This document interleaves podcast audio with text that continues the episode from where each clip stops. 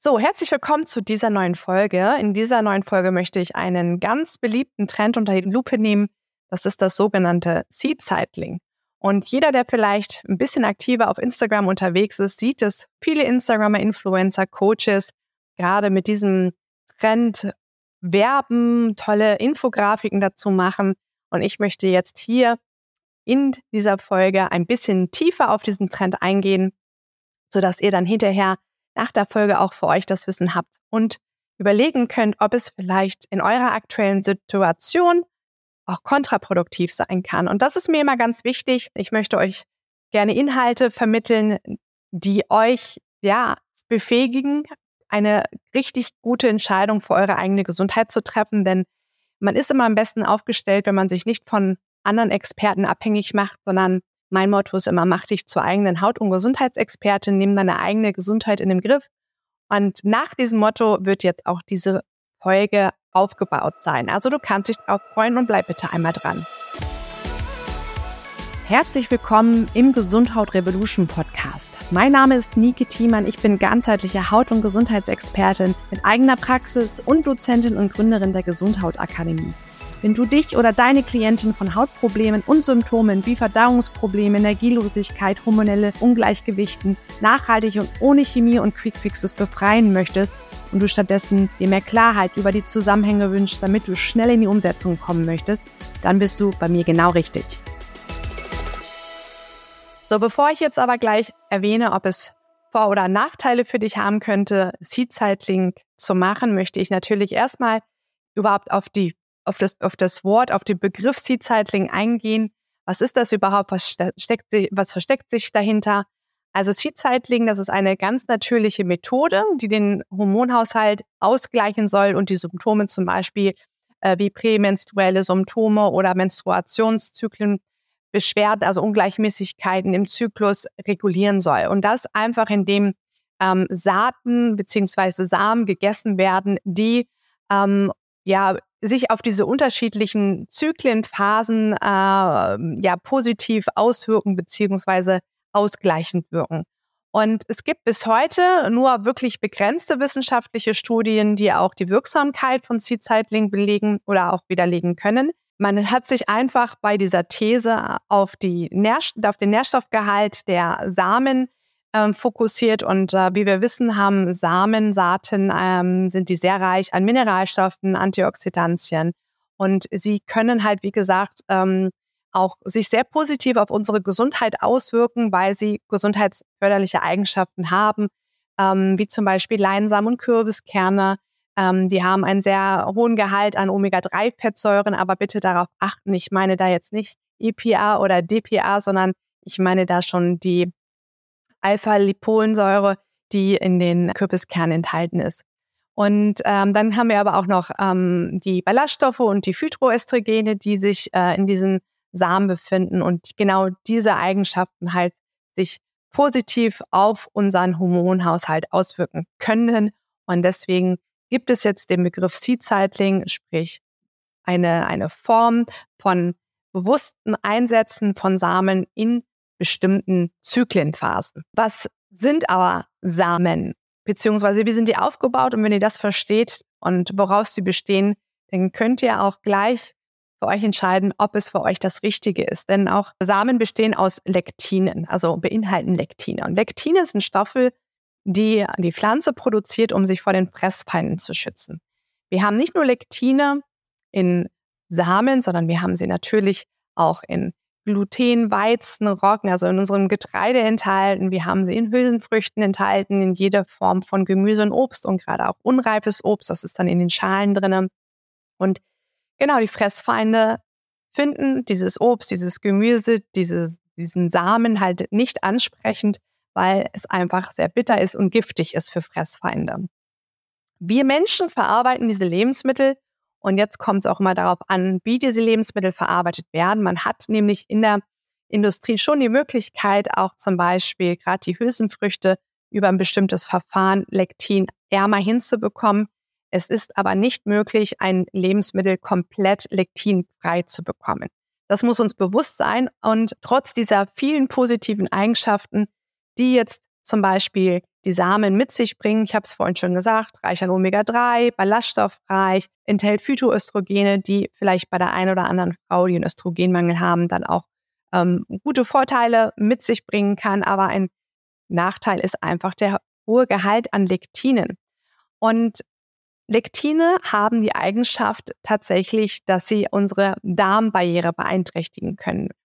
Was meine ich damit? Lektine führen dazu, dass ähm, da gibt es auch eine Studienlage zu, ein, einige Studien, die werde ich euch auch unter dieser Folge einmal verlinken, dass dann einfach über, eine, über zu viel Konsum unsere, unsere Darmschleimhaut, unsere Darmbarriere durchlässig gemacht werden kann über eine zu lange Einnahme von zu vielen Lektinen. Das beobachtet man auch ganz häufig bei Veganern, weil die natürlich auf Lebensmittel ausweichen, die einen hohen Gehalt an Protein haben. Und das sind nun mal auch die Hülsenfrüchte und äh, merken dann einfach, dass sie plötzlich immer mehr Probleme auch mit dem Darm bekommen. Es werden auch viele Nüsse gegessen, Walnüsse, Walnussmus, Erdnussmus, Cashewmus. Also ganz, ganz, ganz viel Lektine und dieses zu viel an Lektine führt irgendwann dazu, dass wir eine durchlässige Darmbarriere bekommen. Da gibt es auch eine Bezeichnung für Leaky Gut. Leaky ist halt durchlässig ein durchlässiger Darm. Und genau dieser durchlässige Darm wird in der Medizin mit dafür verantwortlich gemacht, dass langfristig dadurch unter anderem dann auch Autoimmunerkrankungen entstehen könnten. Und deshalb sollten wir immer unser Hauptaugenmerk auf unsere Darmgesundheit lenken, wenn wir unsere Gesundheit verbessern wollen. Und ja, ich möchte es gar nicht abstreiten, die positiven Eigenschaften von Samen sind einfach enorm. Sie sind reich an ganz, ganz, ganz vielen Stoffen, die unser Körper zur Gesunderhaltung benötigt. Aber es gibt ganz besondere Zustände in unserem Körper, wo diese Samen und diese, die Lektine enthalten, eben für unsere Gesundheit kontraproduktiv sind.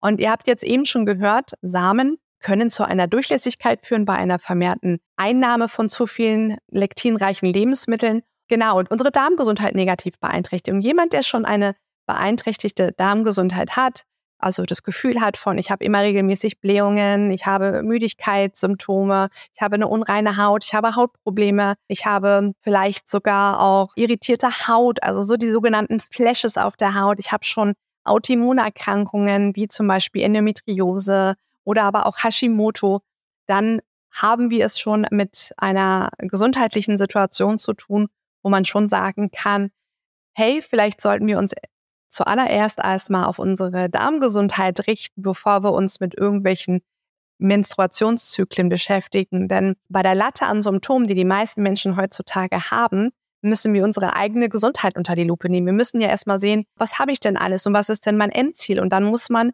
mit einer Strategie die wirklich auf die eigene Gesundheit angepasst ist, einen Plan für sich entwickeln. Und deswegen kann der Trend von Seed Cycling für, der für die einen gut und positiv ist, das sind dann aber auch diejenigen, die wirklich äh, sonst keinerlei weitere Beschwerden haben, die gesund sind, für die ist Seed Cycling vielleicht eine sehr gute Maßnahme, um das Ganze noch zu verbessern, noch mehr zu optimieren. Aber für mich ist Seed Cycling nicht das Mittel, um zum Beispiel Hautprobleme zu verbessern, sondern im Gegenteil. Lektine begünstigen ja die Durchlässigkeit des Darms. Somit gerät unser Darm immer mehr ins Ungleichgewicht. Wir haben irgendwann eine sogenannte stille Entzündung und ähm, alles steht und fällt mit einem gesunden Darm. Und die Hautbarriere ist nun mal auch verbunden mit unserer Darmbarriere. Also Irritationen im Darm führt zu Irritationen auf der Haut. Das ähm, ist auch, da gibt es auch schon einige Studien, die das halt belegen, Thema Rosatia möchte ich heute in diesem Video gar nicht so stark eingehen, aber ähm, das ist so, dieses Erröten der Haut hat immer auch etwas mit Erröten der Darmschleimhaut zu tun. Und deswegen sollten wir eigentlich einen Fahrplan machen, wenn wir uns nicht gesundheitlich fit und gesund fühlen, der immer auch die Darmgesundheit im Vordergrund hat. Und ja, wenn du unter Hashimoto, Endometriose leidest, dann weißt du, du hast ein größeres Problem im Darm und dann sind die sogenannten Lektine eher kontraproduktiv für deine Gesundheit und somit auch für dein Hautbild. Und dann rate ich dir in diesem Moment eher von diesem Trend ab und gebe dir diesen Tipp, dass du deine ganzheitliche Gesundheit einmal wirklich auf den Prüfstand schicken lässt und mal schaust, die mal so eine Übersicht machst, was für Symptome sind eigentlich alle da, seit wann hast du die Symptome und dass du dich erstmal wirklich mit dir selber und mit deiner Ausgangslage auseinandersetzt, weil Trends können tatsächlich die eigene Gesundheit noch verschlimmern, wenn man keinen richtigen Plan hat. Wenn dir diese Infos gefallen haben, sie dir geholfen haben, dann würde ich mich freuen, wenn du diesen Kanal abonnieren würdest, wenn du dir auch die nächsten Folgen zu diesem Thema anhörst, ähm, diesen Kanal auch anderen Freundinnen, Kollegen weiterempfehlen würdest, um einfach auch hier im Bereich Hautgesundheit ein bisschen mehr Transparenz zu geben, das Potenzial, Menschen mit Hautproblemen helfen zu können, ist einfach nachgefragter denn je, weil einfach immer mehr Menschen unter Hautproblemen leiden und deswegen ist mir diese Aufklärungsarbeit so unglaublich wichtig und da kannst du mir einfach auch sehr bei helfen. Wenn du generell noch auf der Suche bist, auch nach einer individuellen Lösung für dein gesundheitliches Problem, Hautproblem oder du auch überlegst, dich vielleicht in dem Bereich Hautgesundheit selbstständig zu machen, dann würde ich dich gerne auf meine Webseite verweisen, auf meine Akademie da haben wir sehr, sehr tolle Ausbildungen, die dich vielleicht genau in deiner aktuellen Situation abholen. Und dann lernen wir uns vielleicht auch in einem persönlichen Erstgespräch einmal kennen. Wünsche dir bis zur nächsten Folge einen wunderschönen sonnigen Tag und freue mich auf unsere nächste Begegnung.